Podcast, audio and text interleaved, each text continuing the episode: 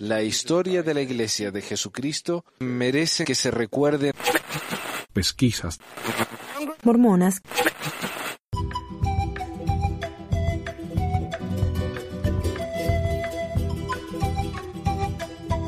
Bienvenidos a otro episodio de Pesquisas Mormonas. Gracias por escucharnos. Mi nombre es Manuel, desde aquí, desde Ogden, Utah. Hoy tenemos una noticia que es, me considero yo, bastante importante para la iglesia. Y es que el elder L. Tom Perry, miembro del quórum de los doce y segundo en línea para ser profeta después del elder Packer, falleció hoy a la edad de 92 años. Tenía cáncer de tiroides, el cáncer se expandió y el pobre falleció hoy. Hoy es sábado 30 de mayo del 2015. Así que en la próxima conferencia, me imagino en octubre, van a anunciar quién va a ser el próximo apóstol. Mientras tanto, hay 11, eh, más un profeta y dos consejeros, o sea, muchos apóstoles. Ok, ah, así que a mí me gustaba mucho el Elder Perry. A mí me parece un hombre muy simpático, muy dulce. El último discurso que dio en la conferencia me pareció desafortunado, hablando de que los, los matrimonios de los homosexuales y de, eh, o sea, relaciones alternativas que no son un matrimonio en el templo, son matrimonios falsas, son familias falsas. Lo cual me pareció muy triste porque yo no concuerdo para nada. Para mí esas son familias tan como cualquier otra. Pero bueno, a él no le parecía, dijo que esos matrimonios son familias falsas, lo que fue muy ofensivo para mucha gente, pero hay que entender, este hombre tenía 92 años. Nació en el 1920, por ahí, 22 creo que nació. Así que hace mucho. Pero bueno, eh, pasamos al tema del día entonces. El tema del día. Hoy voy a tener la primera parte de un discurso de José Smith llamado El discurso de King Follett. En realidad voy a leer el discurso entero hoy y la próxima vez voy a grabar un, ensayo que habla acerca de la historia del discurso y la reacción de la gente, que es muy muy interesante, ¿no? Y este es un discurso que se ha encontrado este registro, parece grabado originalmente por José Smith en español, curiosamente, ¿no? Y le voy a dar una introducción. Dice aquí, esta versión del discurso es una combinación del discurso como fue publicada en la revista Ensign, o la Liaón en inglés, de abril y mayo de 1971 y del sitio de BYU. O sea, busqué las dos, los dos discursos son un poquitito diferentes y los combiné. Esta es una introducción que dio la revista Ensign en abril de 1971. El sermón de King Follett, uno de los clásicos de la literatura de la Iglesia, fue dado por el profeta José Smith en la conferencia de la iglesia en Nauvoo, Illinois, el 7 de abril de 1844. Unos 20.000 santos se habían reunido. El reporte del discurso nota que era el sermón del funeral del elder King Follett, un amigo cercano del profeta, quien había muerto en un accidente el 9 de marzo. Las notas del discurso, escritas a mano, fueron hechas por Willa Richards, Wilford Woodruff, Thomas Bullock y William Clayton.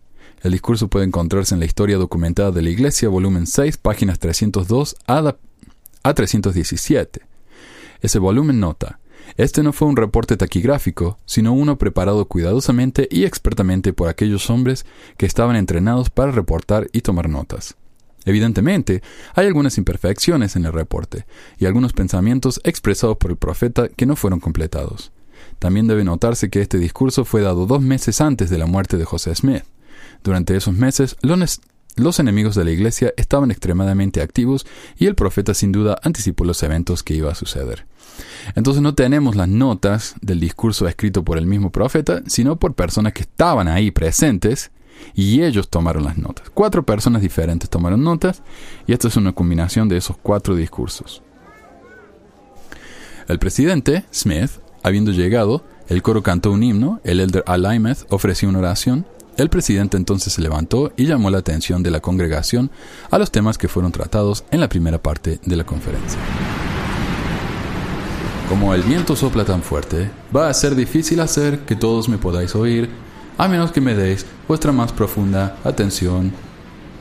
Voy a tocar un tema de la más grande importancia y la más solemne de cualquiera que pueda ocupar nuestra atención, es decir, el tema de los muertos. Amigos y parientes del hermano Follett, quien murió aplastado en un aljibe, me han pedido que hable, y como hay muchos en esta congregación que viven en esta ciudad y quienes también han perdido amigos, siento la disposición de hablar sobre este tema en general y os ofrezco mis ideas hasta donde pueda, y en tanto que sea inspirado por el Espíritu Santo para hablar sobre este asunto. Quiero vuestras oraciones y fe para que pueda tener la instrucción del Dios Todopoderoso y el don del Espíritu Santo, para poder hablar de cosas que son verdaderas y las cuales pueden ser comprendidas fácilmente por vosotros, y que el testimonio traiga convicción a vuestros corazones y mentes de la verdad de lo que voy a decir. Oro para que el Señor fortalezca mis pulmones, para que detenga el viento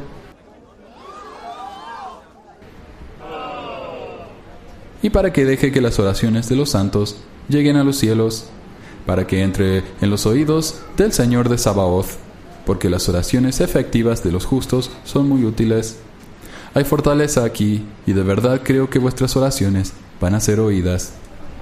Antes de entrar de lleno a la investigación del tema de hoy, deseo pavimentar el camino y hablar del tema desde el comienzo, para que podáis entenderlo.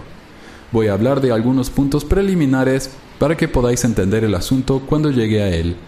No calculo o intento complacer a vuestros oídos con superfluidad de palabras o de oratoria, o con mucha erudición, sino que quiero edificaros con las simples verdades del cielo. El carácter de Dios. En primer lugar, deseo ir al principio, a la mañana de la creación.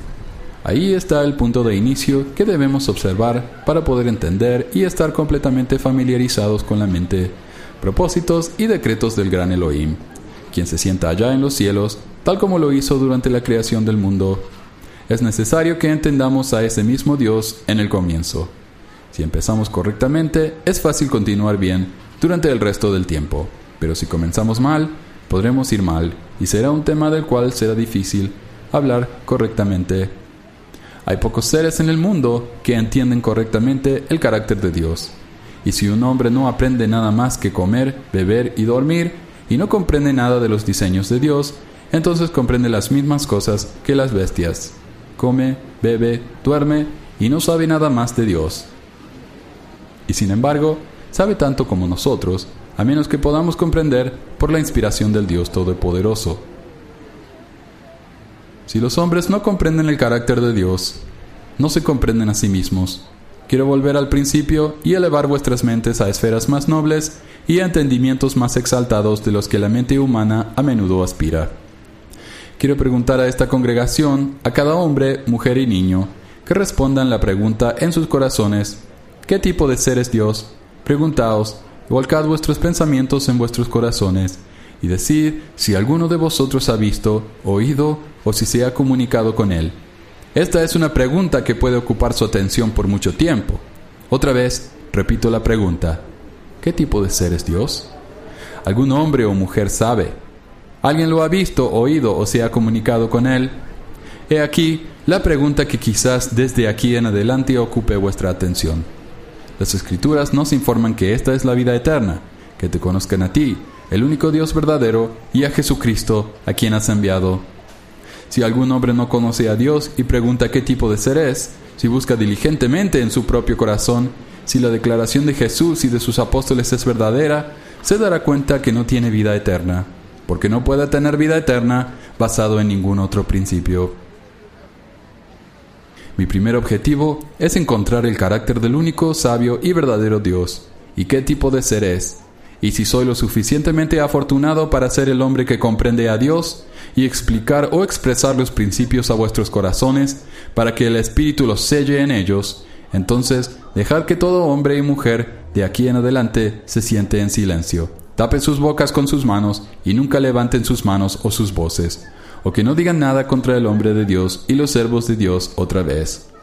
Pero si fallo en hacer esto, es mi responsabilidad renunciar a toda pretensión futura a las revelaciones e inspiraciones o a ser un profeta. Y sería como el resto del mundo, sería un maestro falso, sería saludado como amigo y nadie trataría de quitarme la vida. Pero si todos los maestros religiosos fueran lo suficientemente honestos como para renunciar a sus pretensiones de piedad, cuando su ignorancia del conocimiento de Dios se hace manifiesto, van a estar en una situación tan mala como yo. ¿Y por qué no tomar las vidas de otros falsos maestros así como la mía? Si algún hombre es autorizado a quitarme la vida, porque piensa y dice que soy un maestro falso, Entonces, bajo el mismo principio, estamos justificados a tomar la vida de todo maestro falso. ¿Y cuándo terminaría la sangre? ¿Y quién no sufriría? El privilegio de la libertad de religión. Pero no os metáis con nadie a causa de su religión. Todos los gobiernos deberían permitir que todo hombre disfrute de su religión sin ser molestos. Nadie está autorizado a tomar la vida de alguien a causa de diferencias religiosas, las cuales todas las leyes y gobiernos deben tolerar y proteger, ya sea correctas o no. Todo hombre tiene el derecho natural y en nuestro país constitucional de ser un falso profeta, así como un verdadero profeta. Si yo muestro que realmente tengo la verdad de Dios, y muestro que el 99% de los ministros religiosos son falsos maestros y no tienen autoridad, mientras que fingen poseer las llaves del reino de Dios en la tierra, y se fuera a matarlos a todos porque son falsos maestros, el mundo se ahogaría en su sangre. Voy a demostrar que el mundo está equivocado al mostrarles lo que Dios es. Voy a preguntar de Dios, porque quiero que lo conozcáis y que os familiaricéis con Él. Y si os traigo a un conocimiento de Él, todas las persecuciones contra mí cesarían. Entonces sabréis que soy su sirviente porque hablo como uno que tiene autoridad. Voy a demostrar que el mundo está equivocado al mostrarle lo que Dios es. Voy a preguntar de Dios porque quiero que lo conozcáis y que os familiaricéis con Él. Y si os traigo a un conocimiento de Él, todas las persecuciones contra mí cesarían. Entonces sabréis que soy su sirviente porque hablo como uno que tiene autoridad. Dios es un hombre exaltado. Volveré al principio antes de que el mundo fuera, para mostrar qué tipo de ser Dios es. ¿Qué tipo de ser era Dios en el principio? Abrid vuestros ojos y oíd, extremos de la tierra, porque os lo voy a mostrar con la Biblia, y a deciros los designios de Dios en relación con la raza humana, y porque Él interfiere en los asuntos de los hombres. Dios mismo fue una vez como nosotros somos ahora, y es un hombre exaltado, y se sienta allá en el trono de los cielos. Este es el gran secreto. Si el velo se rajara hoy, y el gran Dios que mantiene a este mundo en su órbita, y que sostiene a todas las cosas con su poder, se hiciera visible, es decir, si fueras a verlo hoy, lo verías en la forma de un hombre, como vosotros mismos en la persona, imagen y forma de un hombre. Porque Adán fue creado en la misma manera, imagen y semejanza de Dios, y recibió instrucción de, y caminó, habló y conversó con él, como un hombre habla y se comunica con otro, para poder entender el tema de los muertos, para consolar a aquellos que lamentan la muerte de sus amigos. Es necesario que entendamos el carácter y el ser de Dios, y cómo llegó a ser así, porque os diré cómo Dios llegó a ser Dios. Hemos imaginado y supuesto que Dios fue Dios por toda la eternidad. Refuto esa idea y voy a remover el velo para que podáis ver. Estas ideas son incomprensibles para algunos, pero son simples.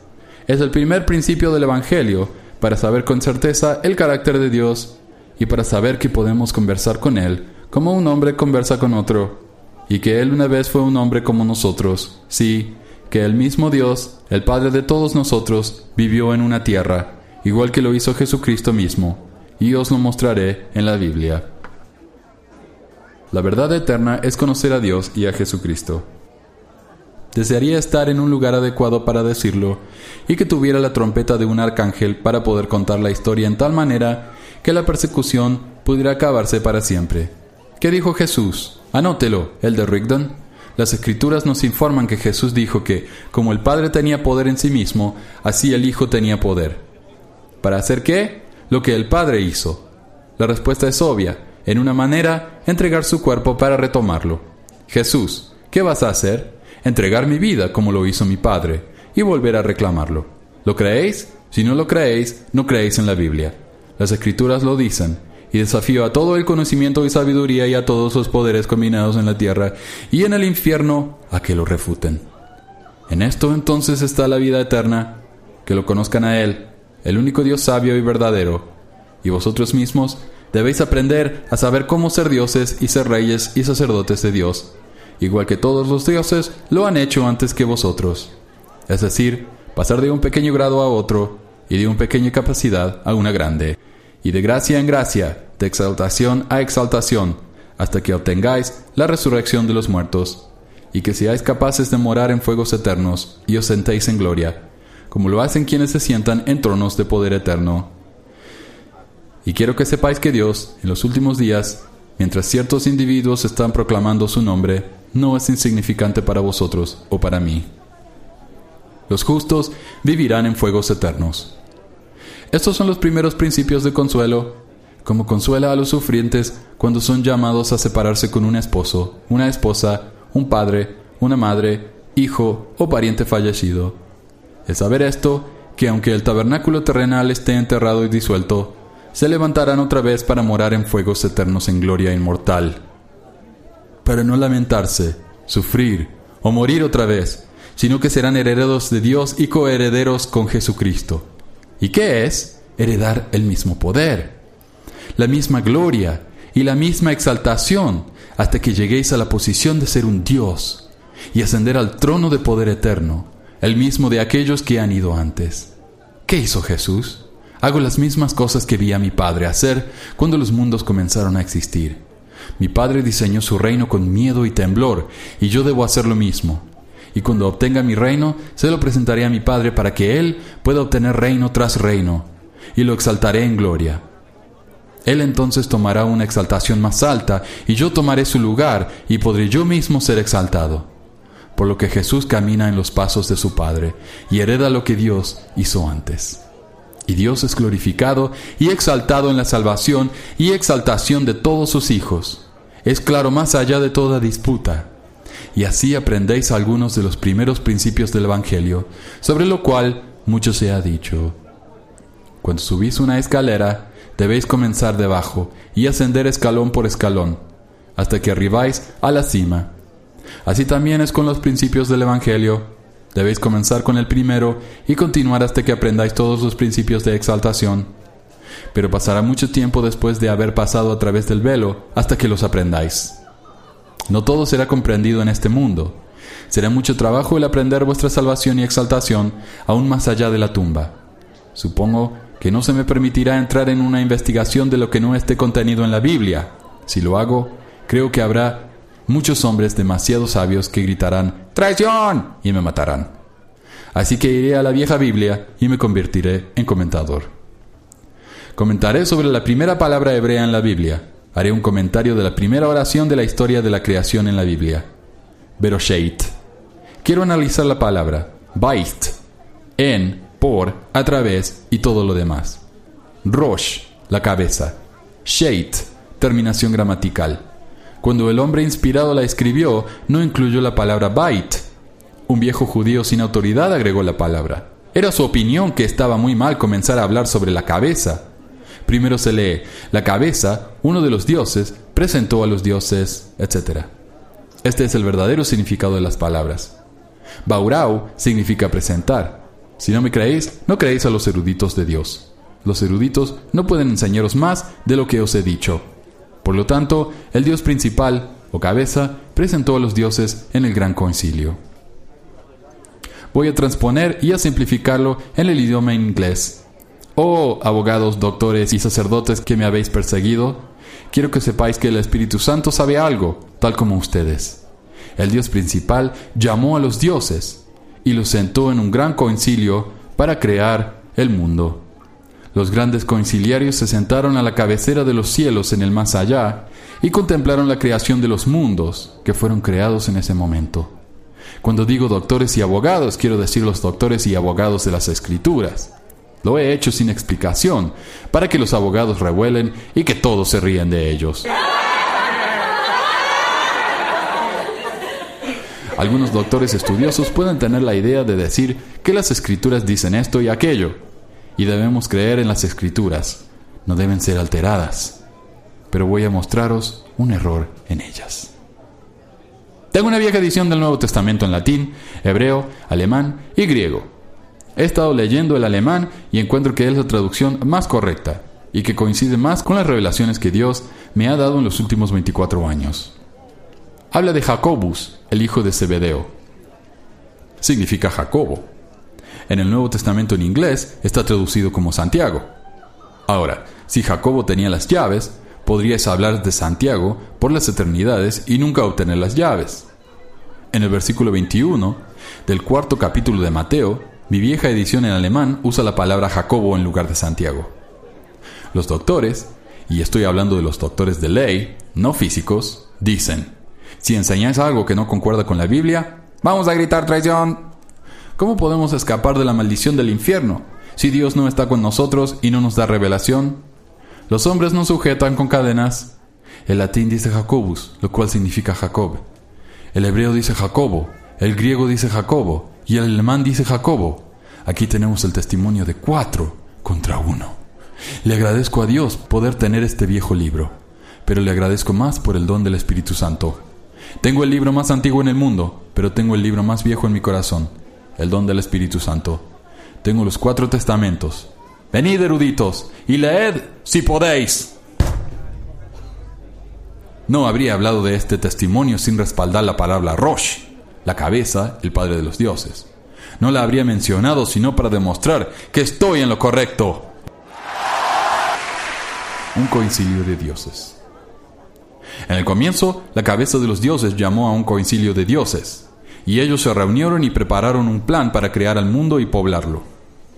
Cuando comenzamos a aprender de esta manera, comenzamos a aprender sobre el único Dios verdadero y qué tipo de ser debemos adorar. Al tener un conocimiento de Dios, comenzamos a saber cómo aproximarnos a Él y cómo preguntar para poder recibir una respuesta. Cuando entendemos el carácter de Dios y sabemos cómo venir a Él, Él comienza a desplegar los cielos ante nosotros y nos enseña todo sobre ellos. Cuando estamos listos para acercarnos a Él, Él está listo para acercarse a nosotros. Ahora, pregunto a todos los que me oyen, ¿Por qué los hombres sabios que predican salvación dicen que Dios creó los cielos y la tierra de la nada? La razón es que no son sabios en las cosas de Dios y no tienen el don del Espíritu Santo. Acusan de blasfemia a cualquiera que contradiga sus ideas. Si les decís que Dios hizo el mundo de algo, os llaman insensato. Pero yo soy sabio y sé más que el mundo entero combinado. El Espíritu Santo lo es en todo caso, y Él está conmigo y comprende más que el mundo entero y yo siempre estaré asociado con Él. Significado de la palabra crear. Si uno les pregunta a los doctores por qué dicen que Dios creó el mundo de la nada, ellos responderán, no dice la Biblia que Él creó el mundo. Y asumen, basados en la palabra crear, que debe de haber sido creado de la nada. Ahora la palabra crear viene de la palabra baurau, lo cual no significa crear de la nada, significa organizar igual que un hombre que organiza materiales y construye un bote. Por lo tanto, inferimos que Dios tenía materiales para organizar el mundo del caos, materia caótica, lo cual es elemento, y en el cual reside toda gloria. El elemento tuvo una existencia desde el tiempo que Él lo tenía. Los puros principios de los elementos son principios que nunca pueden ser destruidos. Pueden ser organizados y reorganizados, pero no destruidos. No tuvieron un principio y no pueden tener un fin. La inteligencia inmortal.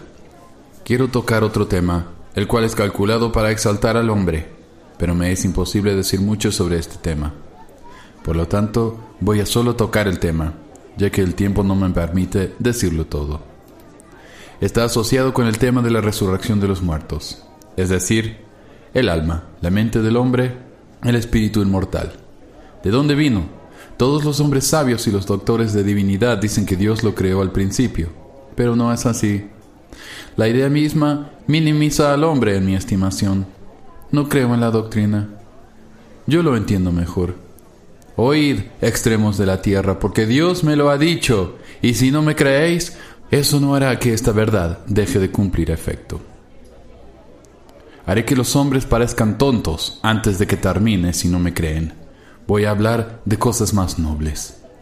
Decimos que Dios es un ser que existe independientemente. ¿Quién os dijo eso? Es suficientemente correcto, pero ¿cómo metiste esto en vuestras cabezas? ¿Quién os dijo que el hombre no existe del mismo modo bajo los mismos principios? El hombre existe bajo los mismos principios. Dios hizo un tabernáculo y puso un espíritu en él, y se convirtió en un alma viviente. Leed en la Biblia. ¿Qué dice en hebreo? No dice en hebreo que Dios creó el espíritu del hombre. Dice, Dios creó al hombre de la tierra y puso en él el espíritu de Adán, y así se convirtió en un cuerpo viviente. La mente o la inteligencia que el hombre posee es coigual o coeterna con el mismo Dios. Sé que mi testimonio es verdad. Por lo tanto, cuando hablo a estos sufrientes, ¿qué han perdido? Sus parientes y amigos solo están separados de sus cuerpos por una corta temporada. Sus espíritus que existieron con Dios han abandonado el tabernáculo de arcilla solo por un breve momento, por así decirlo. Y ahora existen un lugar donde conversan entre ellos como nosotros lo hacemos en la tierra. Estoy hablando de la inmortalidad del espíritu del hombre. Es lógico decir que las inteligencias o espíritus son inmortales, pero tienen un comienzo. Las inteligencias o espíritus no tienen comienzo y no tendrán un fin. Esa es buena lógica.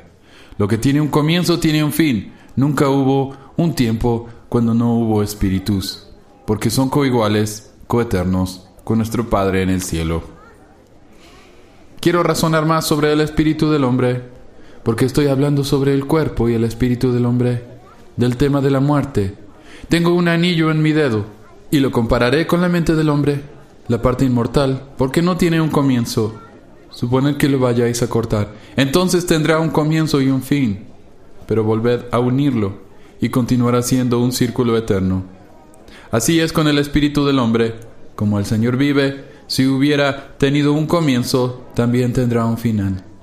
Todos los hombres insensatos y sabios desde el comienzo de la creación, quienes dicen que el espíritu del hombre tiene un comienzo, comprueba que debe tener un fin. Y si esa doctrina es verdadera, entonces la doctrina de aniquilación sería verdad. Pero si tengo razón, proclamaré con audacia desde los techos de las casas que Dios nunca tuvo el poder de crear el espíritu de los hombres. Dios no pudo crearse a sí mismo. La inteligencia es eterna y existe en, en un principio de autoexistencia. Es un espíritu que existe de edad en edad y no tiene creación Todas las mentes y espíritus que Dios envió al mundo son susceptibles al crecimiento. Los primeros principios de los hombres son la existencia independiente de Dios. Dios mismo, viendo que estaba en medio de espíritus y de gloria, y como era más inteligente, pensó que era apropiado instituir leyes a través de las cuales el resto pudiera tener el privilegio de avanzar como Él.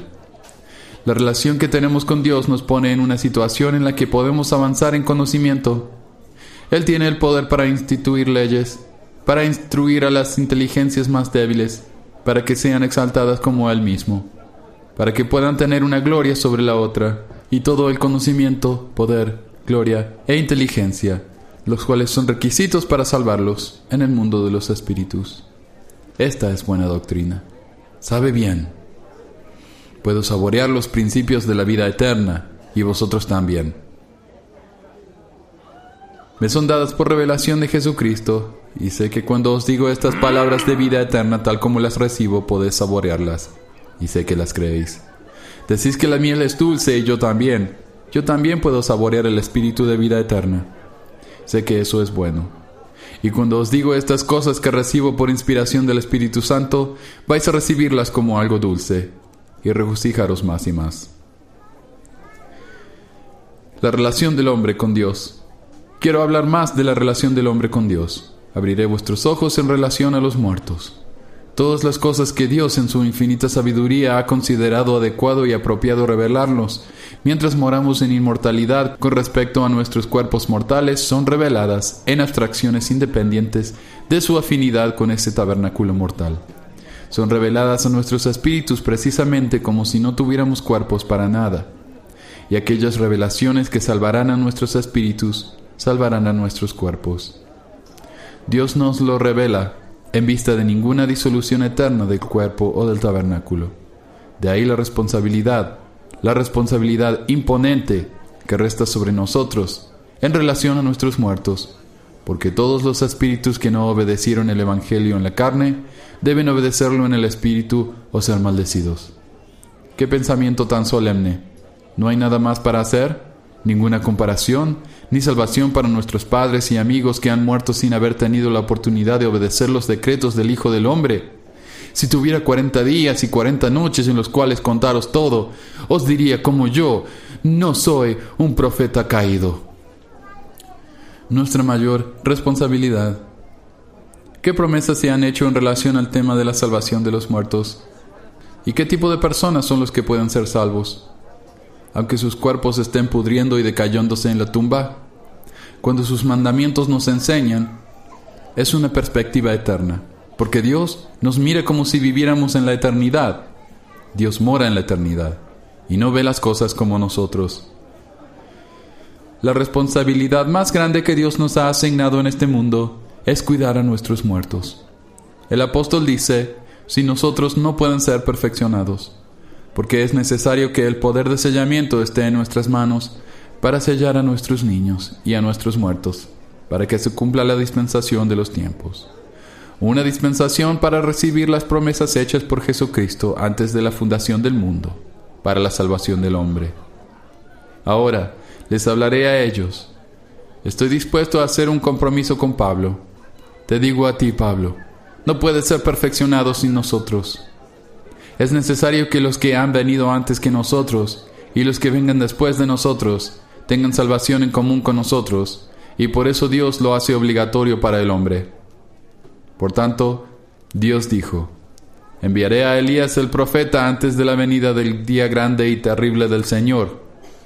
Él hará volver el corazón de los padres a los hijos, y los corazones de los hijos a sus padres, no sea que venga y destruya a la tierra con una maldición.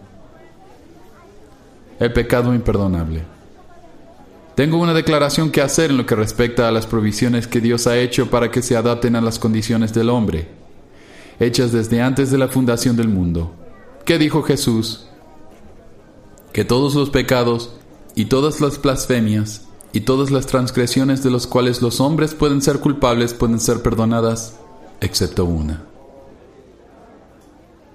Y hay salvación para todos los hombres, ya sea en este mundo o en el próximo que no hayan cometido el pecado imperdonable, habiendo una provisión en este mundo o en el mundo de los espíritus. Así que Dios ha hecho una provisión para que todo espíritu en el mundo eterno pueda ser guiado fuera de allí y salvado, a menos que haya cometido el pecado imperdonable, el cual no puede ser remitido en este mundo o en el mundo de los espíritus. Dios ha traído salvación a todos los hombres, a menos que hayan cometido un cierto pecado. Y todo hombre que tiene un amigo en el mundo eterno puede salvarlo, a menos que haya cometido el pecado imperdonable. Y así podéis ver cómo podéis ser salvadores. Un hombre no puede cometer el pecado imperdonable después de la disolución de su cuerpo. Y hay una posible manera de escapar.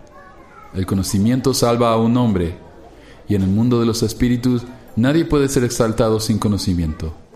Mientras que un hombre no cumpla los mandamientos, debe permanecer sin salvación.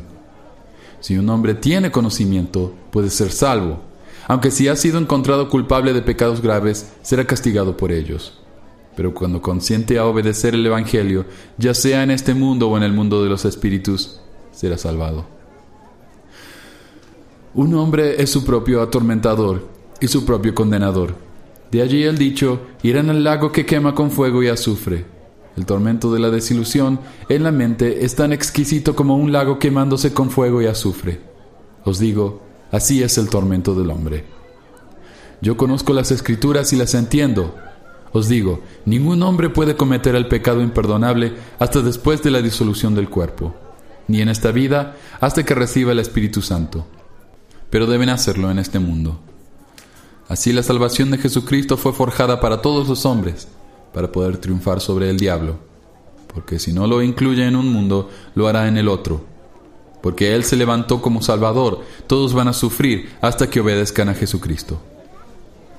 La contención en el cielo fue que Jesús dijo que había ciertas almas que no podían ser salvadas, y el diablo dijo que salvaría a todos.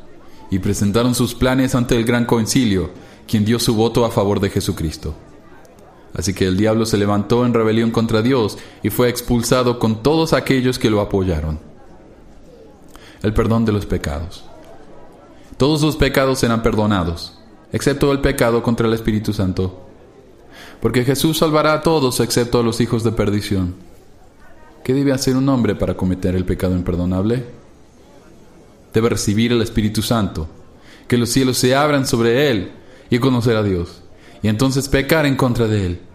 Después que un hombre ha pecado contra el Espíritu Santo, no hay arrepentimiento para él. Tiene que decir que el sol no brilla aun cuando lo ve. Tiene que negar a Jesucristo cuando los cielos se han abierto sobre él. y negar el plan de salvación con sus ojos abiertos a la verdad del mismo. Y a partir de ese momento, él comienza a ser un enemigo. Este es el caso con muchos apóstatas de la Iglesia de Jesucristo de los Santos de los últimos días.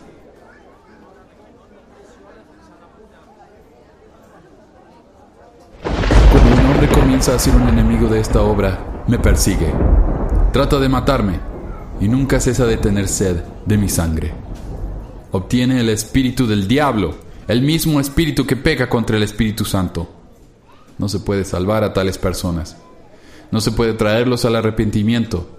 Declaran guerra como el diablo y horrible es la consecuencia. Os aconsejo que tengáis cuidado con lo que hacéis, o vais a encontrar eventualmente que habéis sido engañados. Sed pacientes, no os rindáis, no toméis decisiones repentinas, todavía podéis ser salvos.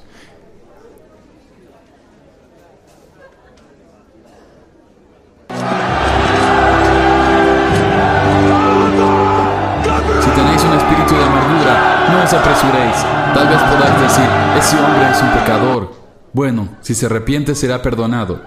Tened cuidado, esperad. Cuando encontráis un espíritu que quiere el derramamiento de sangre, asesinato, no es de Dios, sino del diablo. De la abundancia del corazón habla la boca. Los mejores hombres producen los mejores trabajos. El hombre que os dice palabras de vida es el hombre que puede salvaros. Os advierto contra los personajes malvados que pecan contra el Espíritu Santo, porque no hay redención para ello en este mundo ni en el próximo. Podía regresar y alinear cada objeto de interés relevante a la relación del hombre con Dios, si solo tuviera el tiempo. Puedo hablar de los misterios, puedo hablar extensamente de los mundos eternos, porque Jesús dijo, en la morada de mi Padre hay muchas mansiones. Si no fuera así, no os lo habría dicho. Voy a preparar una para vosotros. Pablo dice, una es la gloria del sol, otra la gloria de la luna y otra la gloria de las estrellas, pues una estrella es diferente de otra en gloria. Así también es con la resurrección de los muertos. ¿Qué tenemos que nos consuele con respecto a los muertos? Tenemos razón para tener más esperanza y consuelo por nuestros muertos que el resto de la gente en la tierra, porque los hemos visto caminar rectamente entre nosotros y los hemos visto dormirse en los brazos de Jesús, y aquellos que han muerto en la fe ahora están en el reino celestial de Dios, y así es la gloria del sol. Vosotros, sufrientes, tenéis ocasión de regocijaros. Hablando de la muerte del Elder King Follett, porque vuestro esposo y padre ha ido a esperar hasta la resurrección de los muertos, hasta la perfección del resto, porque durante la resurrección vuestros amigos se levantarán en perfecta felicidad e irán a la gloria celestial, mientras que muchos deben esperar innumerables años antes que puedan recibir bendiciones semejantes. Y vuestras experiencias y esperanzas están más allá de lo que cualquier hombre pueda concebir. Si no, ¿por qué Dios nos lo habría revelado? Estoy autorizado para decir, por la autoridad del Espíritu Santo, que no tenéis ocasión para temer, porque Él, el hermano Follett, ha ido al lugar de los justos. No os lamentéis, no lloréis, lo sé por el testimonio del Espíritu Santo que está en mí, y podéis esperar a que vuestros amigos vengan a reunirse con vosotros en la mañana del mundo celestial. Regocijad, oh Israel. Vuestros amigos que han sido asesinados por la verdad en la persecución triunfarán gloriosamente en el mundo celestial, mientras que sus asesinos se revolcarán por las edades en tormento, hasta que hayan pagado hasta el último centavo. Digo esto por el beneficio de los extranjeros. Tengo un padre, hermanos, hijos y amigos que se han ido de este mundo al mundo de los espíritus. Ellos solo están ausentes por un momento. Están en el espíritu y los veremos pronto. El tiempo pronto llegará en que la trompeta sonará. Cuando partamos, saludemos a nuestras madres, padres, amigos y a todos los que amamos quienes han quedado dormidos en Jesús. No habrá miedo de turbas, persecuciones o juicios y arrestos maliciosos, sino que será una eternidad de felicidad. Podemos preguntar, ¿las madres tendrán a sus hijos en la eternidad? Sí, sí, madres, tendréis a vuestros hijos porque ellos tendrán vida eterna. Porque sus deudas son pagadas. No hay maldición que los espere porque son espíritus. Pero si el niño muere, se levantará de los muertos y vivirá por siempre en el aprendizaje de Dios. Nunca crecerá en la tumba, todavía será un niño, en la misma forma cuando se levante como era cuando murió en los brazos de su madre pero poseyendo toda la inteligencia de Dios. Dejaré este asunto aquí y haré algunos comentarios sobre el tema del bautismo. El bautismo de agua, sin el bautismo de fuego y del Espíritu Santo para acompañarlo, no sirve. Son necesarios y conectados de manera inseparable. Un individuo debe nacer del agua y del Espíritu para poder entrar al reino de Dios. En alemán, el texto es igual a la revelación que recibí y que enseñé por los últimos 14 años sobre el tema. Tengo un testimonio para poner en vuestros dientes. Mi testimonio ha sido verdadero todo el tiempo. Lo encontrarán en la declaración de Juan el Bautista. Aquí el profeta lee en alemán.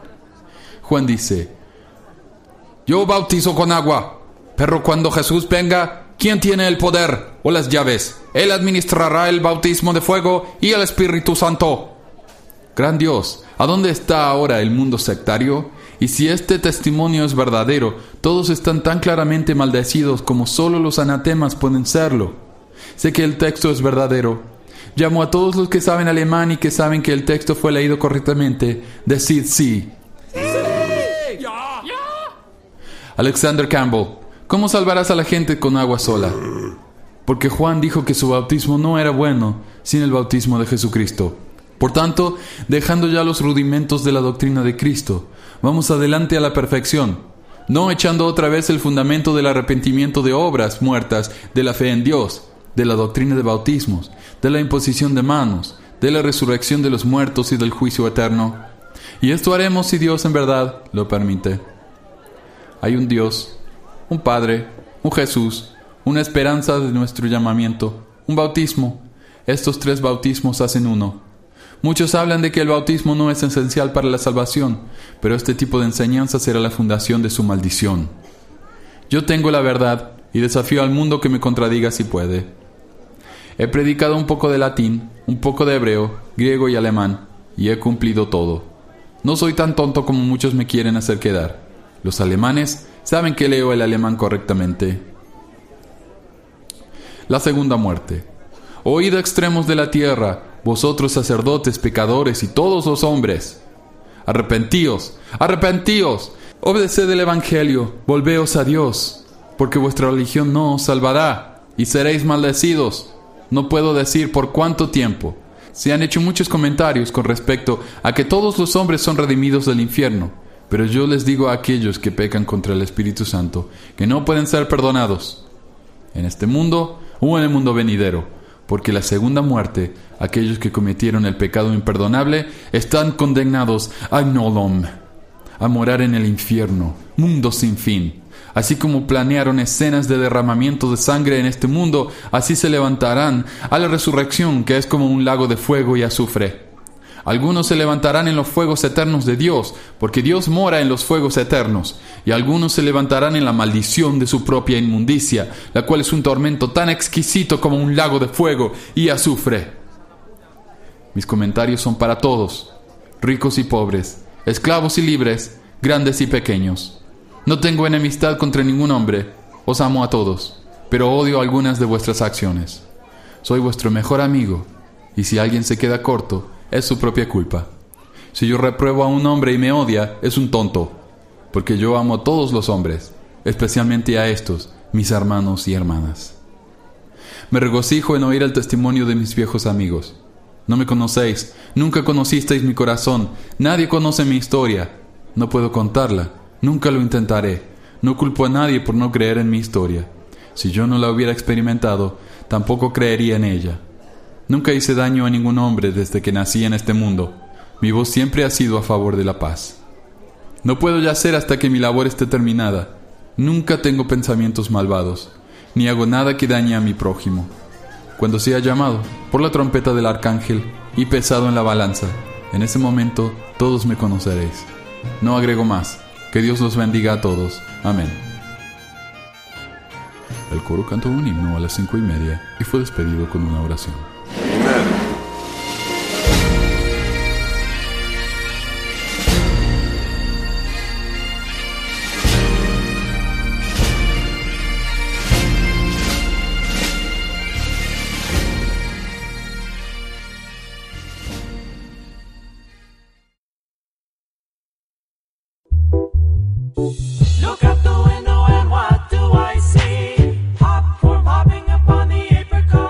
Eso es todo por hoy. Muchas gracias por escuchar Pesquisas Mormonas.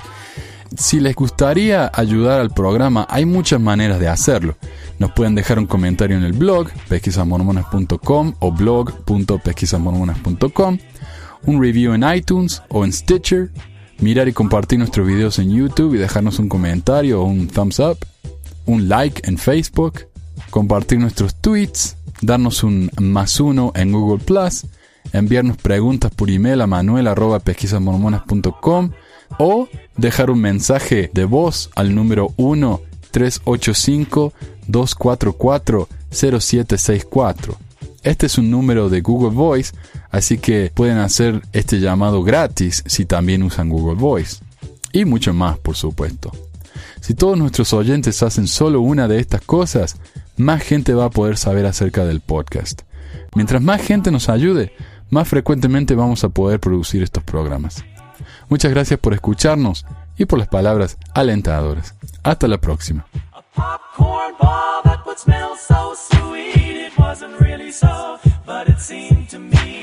popcorn popping up on the apricot tree.